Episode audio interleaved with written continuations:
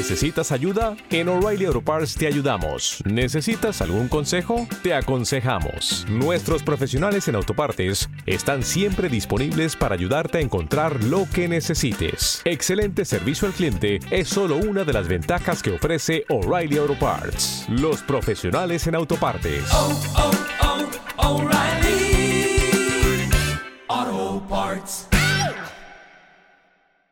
Hola amigos, bienvenidos al primer programa de 1969, el primer video podcast que creamos aquí en Doctor Cerebros. Y ustedes me dirán, ¿por qué se llama 1969? Pues se los cuento. Ese es el año de mi nacimiento. Entonces me lanzaron un desafío desde aquí, desde Doctor Cerebros, de decir, ¿qué tal si tú que eres un taradito de la música, repasas los discos más importantes que salieron en ese año? más allá de por, que sea por mi nacimiento, ese año en la música fue determinante, ¿no? Pensemos en un gusto, pensemos en el, eh, la separación de los Beatles. Entonces, 1969 es un año que más allá de la importancia que tuvo eh, en mi vida, eh, lo tuvo también en la música. Así que, sin más vuelticas, empezamos 1969.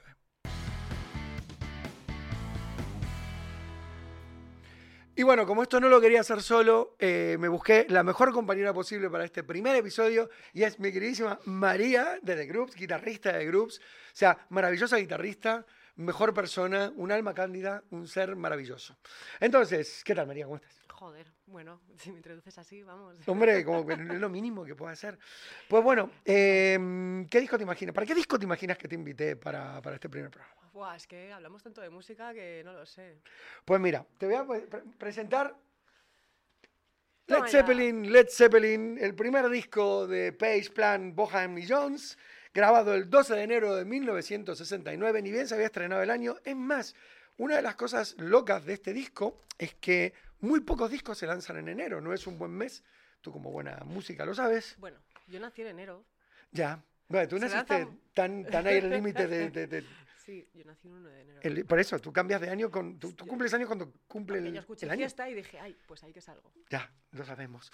Eh, entonces, bueno, eh, fue un disco, eh, es raro que se publiquen discos después de las fiestas y tal, porque también, tanto en Inglaterra como aquí o en Kazajistán, los discos se vendían, cuando los discos se vendían, en diciembre, en la época de fiestas y todo eso. Pero bueno, los amigos de Led Zeppelin decidieron lanzar su debut en ese año. Empecemos por cómo llegó Led Zeppelin a tu vida. Bueno, pues eh, todas las bandas yo creo que en algún momento dicen, ah, venga, vamos a empezar a formar un grupo de música y empiezas a elegir versiones. Entonces, eh, yo la banda que tenía antes, antes de The Groups, que se llamaba Venice Queen, hacíamos una versión de Led Zeppelin, que era el rock and roll. Y de hecho, yo era solo guitarrista y fue la primera canción que canté en mi vida delante del público y me di cuenta que, bueno, tenía ahí un poco de rock inside of me. Ya, no, un poco no, tienes, tienes todo el rock inside of you.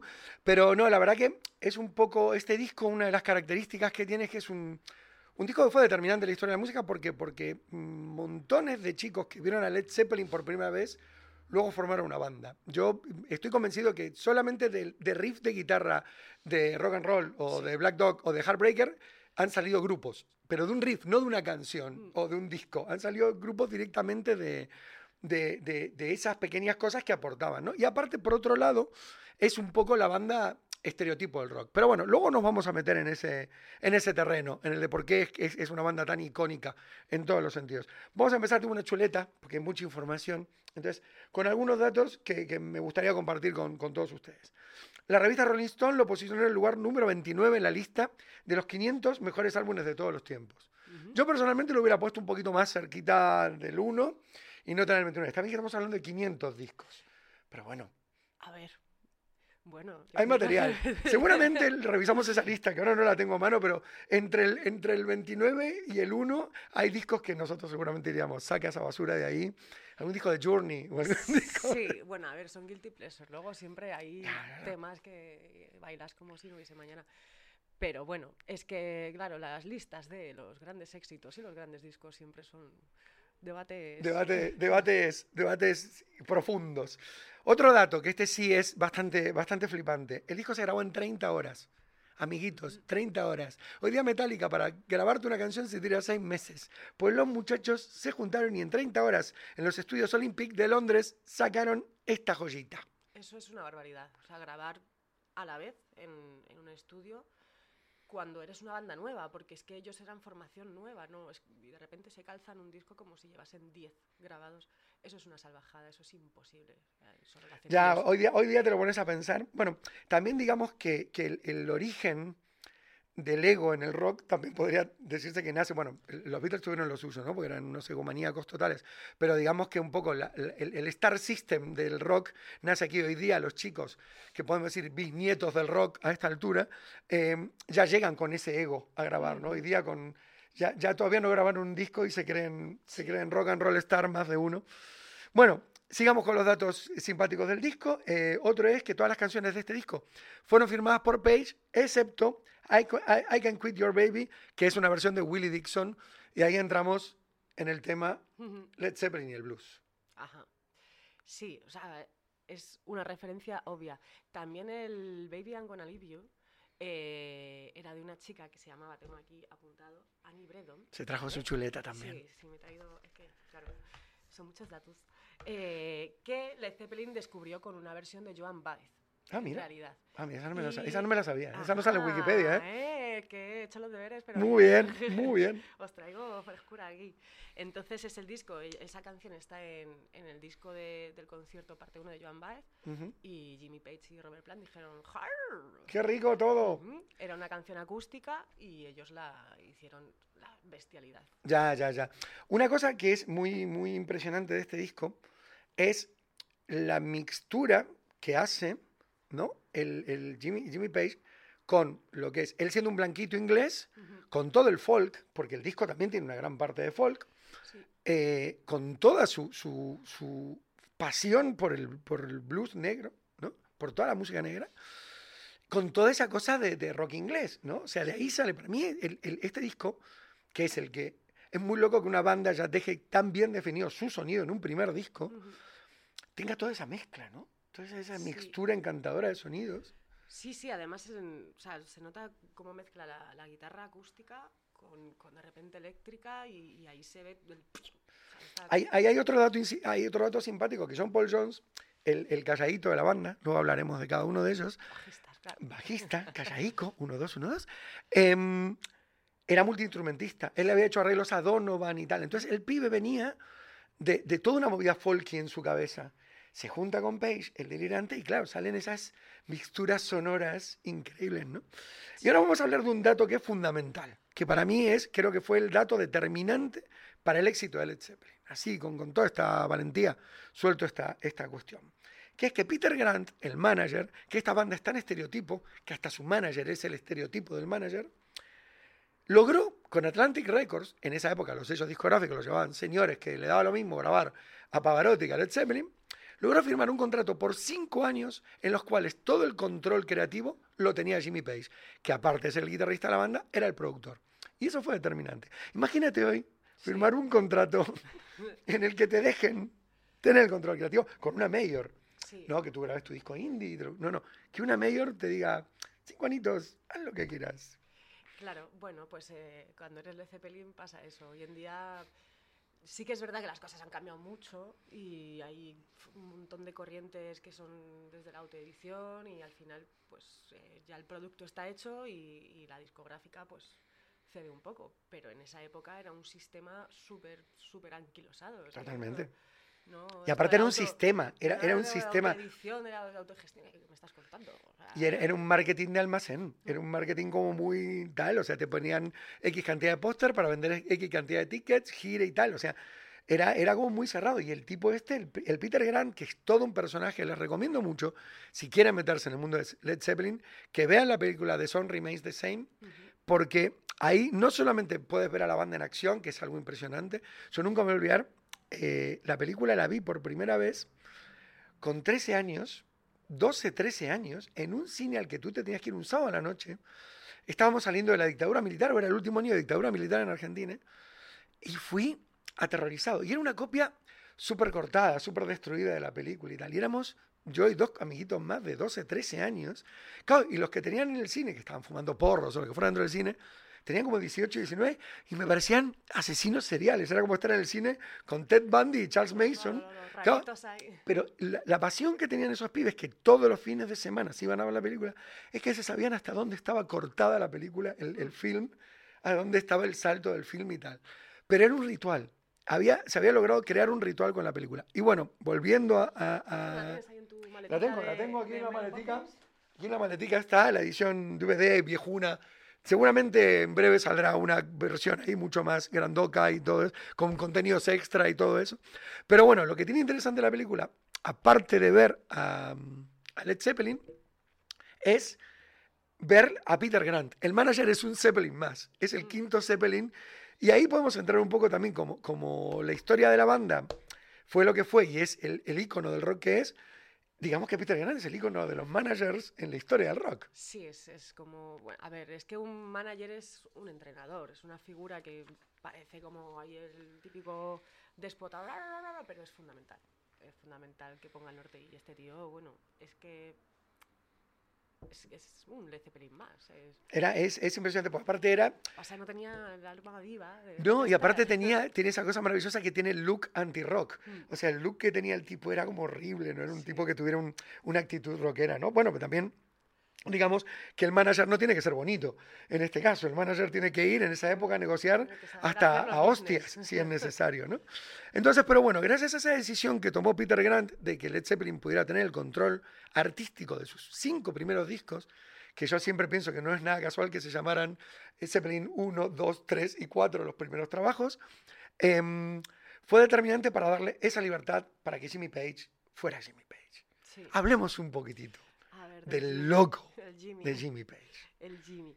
Yo tuve el placer de verle eh, hace tres años en el, en el NOS Festival en Lisboa. Y claro, o sea, es que es un check que sí puedes hacer en la vida. Lo he hecho, yo vi en la gira de No Quarter con Page y Plant en Buenos Aires y, y, me voló la puta cabeza. Por y supuesto, luego, tú siempre no, pues soy más viejo, cumplo 50 años. No, lo vi ahí y lo vi una cosa muy loca, una actuación de Smith, que fue el invitado del último tema. Y de repente veo a Jimmy Page en el escenario cuando no me esperaba en ese concierto a Jimmy Page y fue como una locura. Para mí es un, para mí es un loco, un tipo que está loco, pero que, es, pero que gracias a su locura que la ha logrado plasmar en la música, Sí. ha inventado sonidos. Sonidos, eh, maneras de tocar, o sea, maneras de desmenuzar la guitarra, porque hasta ahora eran pues el blues, el folk, todo esto eran riffs como muy bla bla bla bla bla bla. Chuck Berry, eh, toda esta gente, bueno, pues eh, evolucionó un poquito, pero es que este tío dijo, no, no, no, no, la guitarra tiene mucho más. Es, es, es, Sobrepasó todos los límites de la imaginación. es monstruoso. Yo supongo que tú sí lo habrás visto, el documental de, mm, que hicieron con Jack White, con The Age y con él. Mm. Y es algo genial porque, bueno, hay un documental, no recuerdo el nombre, no me lo apunté aquí, pero bueno, luego lo pueden buscar por ahí, que ustedes son muy listos. Eh, un documental en el que figuran Jimmy Page como la guitarra y el sonido de los 70, eh, The Age, el guitarrista de los U2, como el sonido de los 80, Sí. y eh, Jack White como el sonido del siglo XXI. Y es impresionante ver esos tres monstruos que crearon sonidos, porque a- hoy día casi todo ese sonido que escuchas de guitarrita de video institucional horrible, que hace tum, tucu, tucu, tucu, tu, eso lo inventó The Age, ¿no? Y Jack White, bueno, ¿qué vamos a andar contando de lo que inventó Jack White? Entonces, es impresionante eh, que todos en ese documental ocupan su lugar, pero cuando está Jimmy Page, los otros tienen como una veneración, como es, señores, este es el señor Page, ¿no? Y realmente fue muy impresionante el- lo que hizo este tipo, porque podemos hablar de ejemplos tan extremos como y básicos como por rock and roll, son, se da el lujo de llamar a una canción rock and roll. Sí. O sea, señor, yo lo inventé, se llama rock and roll. O Stairway to Heaven, que más allá de que sea el cliché más obvio en la historia de, de- de- de la música rock pop, es de él. O sea, Sí, esos ver. acordes que están en la cabeza de cualquier ser humano, Es que parece fácil. O sea, tú lo escuchas y dices, vale, eh, parece como simple, pero es que no lo es. no. No lo es en absoluto, porque es algo que se te pega tan sumamente brutal desde el minuto uno y desde el segundo uno, es que no es fácil. Si, algún día llegáramos a hacer de este programa, pero con los discos del año 74, les leería la letra de, de Escaleras al Cielo, porque es la letra más ridícula también Sí, en la historia de la música. Es una letra absolutamente para que encaje en la melodía, pero bueno. de todas formas, el rock no, no es que sean grandes letristas. No, bueno, bueno. Yo siempre digo lo mismo. O sea, todo esto empezó con una cosa así, dice, love, love me do, you know I love you. O sea, no me jodan. Ahora vamos a hablar de una parte que es muy delicada, que es, a Jimmy Page siempre se lo acusó de ser un chorizo, de robar muchísimo. Jimmy, Jimmy. Ay, Jimmy. Pero claro, lo estábamos hablando antes en la previa con María, ahí cuando estábamos en nuestros camerinos, eh, de, a ver, vale, el tío fue un chorizo. Y yo llegué a Led Zeppelin ya cuando la banda se había separado. Pues yo- la, la banda, cuando yo la conocí, ya, ya estaba separada. Pero yo llegué a Led Zeppelin, a Willie Dixon, a John Lee Hooker, a Moody Waters. O sea, yo llegué al blues gracias a él. En mi caso, su robo es un enorme agradecimiento, porque si no, nunca hubiera podido conocer a esa gente. Entonces, ¿es robo o es inspiración? A ver, yo digo siempre una cosa y bueno, con las groups trabajamos muchísimo con referencias. Eh, cuando Picasso pintaba, decían que cuando iba a un estudio siempre escondían las cosas porque Picasso fichaba y ahí fichaba, Ya. fichaba y decía, pala, saca. Ya, ya, ya. Eh, no está, o sea, no, no hay nada de malo en copiar, en adaptarlo y hacerlo tuyo. Otra cosa es que sea un canteo máximo. Ya, ya, a veces también un poco, y, y eso tú como, como música lo tienes que saber, o sea, muchas veces las melodías están en la cabeza, y hablamos de rock, que hablamos Sí. de tres acordes y cuatro, que Sí, no, Es, es que no hay más. O sea, eh, vi hace poco el documental de Quincy Jones. uf, eh, Bueno, de una plataforma. de hagamos un programa que- un día de, hagamos un programa un día solo de ese documental. Quincy y, y él decía que, que lo- la cosa más importante que aprendió sobre la música era lo que le dijeron en una mujer que era profesora de París y no me acuerdo el nombre, me Bueno. encantaría saberlo, pero eh, le dijo 12 notas, de verdad, no hay más, son 12. No Esa has- tipa le enseñó a medio millón de músicos Sí, a ser mejores. no Yo tampoco me acuerdo, pero- bueno, luego lo buscaremos. Esa señora le enseñó a, a la mitad de los músicos guays del mundo a ser genios. sí. Pero bueno, No, no, son 12 notas, o sea, no puedes inventar nada más. Ya. Bueno, entonces quedamos en claro que el amigo Jimmy era un chorizo, pero gracias a Dios porque eso nos permitió a esta señora idea mía conocer un montón de gente que no la teníamos por ahí. Ahora vamos a hablar un poco de las individualidades, ya que era lo- un poco lo que decíamos al principio, es que esta es la banda icónica del rock, ¿no? Hablamos del amigo Robert Plant, A ver, lo que era ese muchacho, Roberto. ese ángel rubio en el escenario. Mm. Si hay una cosa muy simpática de esta película, del, del song, del Song Remains the Same, es eh, no solo lo ajustado que llevaba el pantalón, sino el gastado que tiene el pantalón del amigo, Jim- eh, del amigo Robert Plant en ciertas partes de su cuerpo. El amigo es el ícono del cantante de rock para mí. O sea, y, y- y- y chicas y chicos han imitado a él, ¿no? Era la- un ser, no era ni hombre ni mujer, era Robert Plant. Eso es, igual que Bowie era Bowie. Y es gente que nace con eso y nace con que simplemente se ponen delante de un micrófono, ponen una postura, ladean ligeramente la cadera y ya está. Y bueno, tenía un detallecito que era esa voz también, que Sí. nos la comparan con Janis y todo eso, pues su timbre era, era de mujer. Mm. O sea, el tipo era una chica en el cuerpo de un hombre o un ente- una sirena en el cuerpo de un Y hay- tritón. Y hay agudos que no, no llegan. No, ¿no? pero es que, que es. eh, es una pena, bueno, obviamente, la, la vida pasa y tal, y en la, en la reunión del 2007 de ellos ya se lo ve un poco más cascadito. Bueno, yo sigo teniendo esperanzas de que sea una de las sorpresas en los festivales en este año o el que viene todavía una posible reunión Ay. Zeppelin. Mi corazón sigue palpitando con ese sueño, pero bueno. Se Bueno, deja- se deja ahí- Hablemos un poquito ya de lo que era también el amigo Jimmy Page, porque en- entendiendo que tú eres el genio de la banda, eres Jimmy, eres el guitarrista, pero eres el, eres el talento, pero eres el retraidito, el que toca con arpa de violín, el que tal. Tienes una figura como, como Plant, como tu, tu lead singer y como tu cantante. Claro, tú también tienes que destacar en escena. Entonces el amigo, no solo con su interpretación, sino sus vestuarios, también la ropita que llevaba. Sí, sí. O sea, bueno, a mí es que me flipa. Me encantaría poder salir al escenario algún día con eso. pero- Bueno, tú tienes un montón de estilo a la hora de salir el escenario, pero a- a- a- vamos, vamos por ese lado. A nivel estética de rock, los Zeppelin han aportado muchísimo a la Han moda del rock. ¿eh? Claro, es que no deja de ser atrevido. Es que lo vemos como súper normal, tíos, con esta guisa y dices, bueno, pelo melenudo y rizado, que parece. Es que hasta le crece el pelo al estilo rock. Como Ya, ya, ya. para eso. Sí, hay gente que genéticamente está modificada para el rock, que, Sí. que nació para, para, esa, para esa actitud. Sigamos con el tapadito. John Paul Jones. Tapadito, pero genio también, ¿eh? Porque Sí, el- marca unos, unos riffs de bajo brutales. Y aparte era un poco también la costurera detrás del... La, la que está ahí como, como arreglando el vestido, los toques finales con, con Page, porque Page era el genio, pero el que le iba matizando y como quien diría, rellenando los agujeritos, ¿no? De, de- de todo lo que era su, su obra era el, el- el amigo John Paul Jones. Y bueno, y para cerrar la- el, el review de, mm, de lo que es el, el grupo, de, la- de lo que es lo- el cuarteto, hablemos de John Bonham. Digo yo.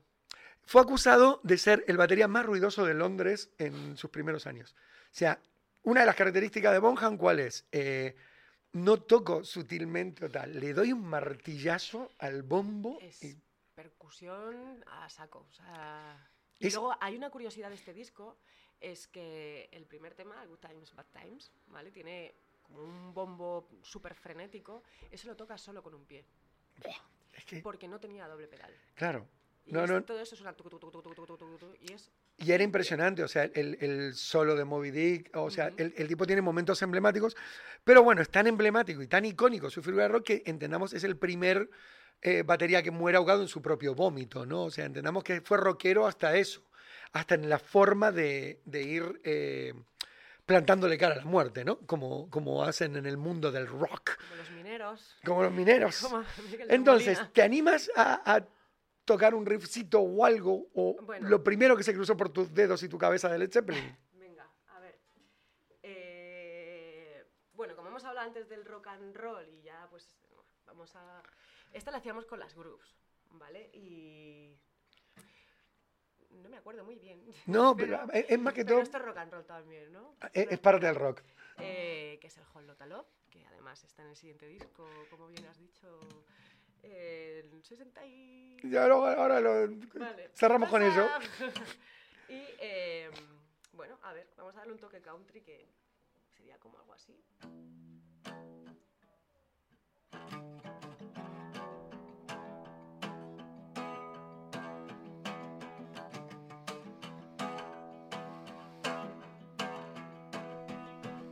You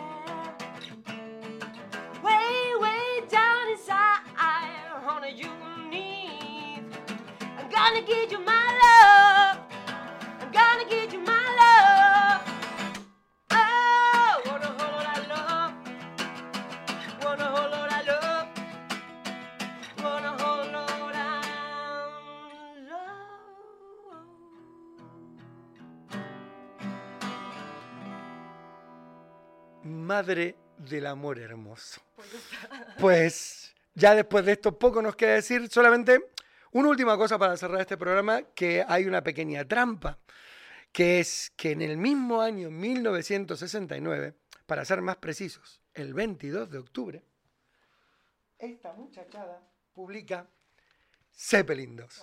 O sea, este año no solamente los amigos nos regalaron una joyita, sino que nos regalaron dos. Y con esto y un bizcocho, cariño, mil gracias por tenerte por aquí. Y amigos, este fue el primer episodio de 1969. Espero que les haya gustado mucho y esperamos verlos en breve. Adiós, mon ami.